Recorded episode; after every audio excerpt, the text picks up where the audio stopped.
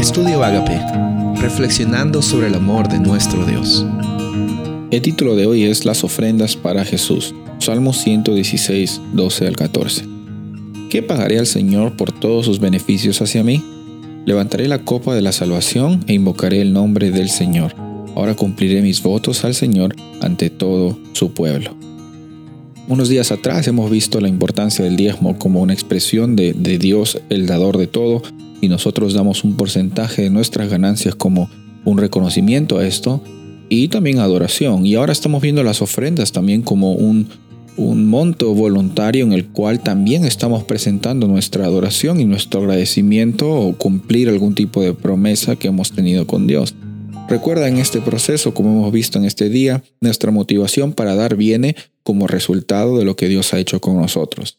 nosotros damos porque Dios nos dio primero, dio a su Hijo unigénito. Nosotros eh, amamos porque Dios nos amó primero.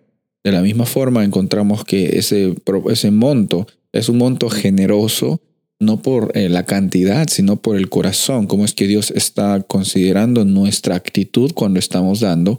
Y, y la Biblia dice, Dios ama al dador alegre, es la persona que con no buscando un beneficio propio o no con un, sintiendo que es una carga, sino con una actitud desprendida, eh, entrega esas ofrendas para, para que la obra sea avanzada, para que sea un proyecto especial. Y hemos visto que hay diferentes formas de apoyar a la iglesia y diferentes también maneras de expresar nuestra gratitud a Dios. Es una adoración, porque es toda nuestra vida es una adoración. Hemos visto que nuestra vida es un, una oportunidad de glorificar a Dios en cada cosa, en cada situación, en cada momento, en cada experiencia. Dios puede ser glorificado y eh, las ofrendas no son la excepción. De la misma forma, entonces, cuando estamos dando nuestras ofrendas, reconozcamos que es una forma de adorar a Dios.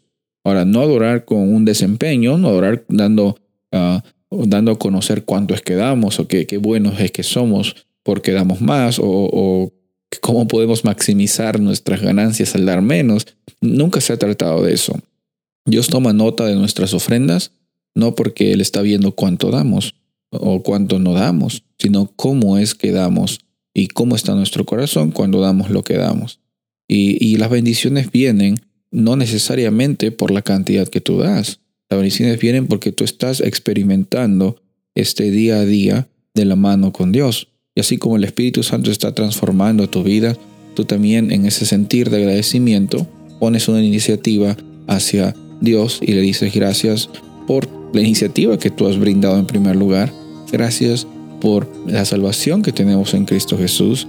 Mi reacción a eso es dar una ofrenda como un agradecimiento y también mi vida que sea una ofrenda para que todas las personas conozcan que Dios es real y Dios es bueno. Soy el pastor Rubén Casabona y deseo que tengas un día bendecido.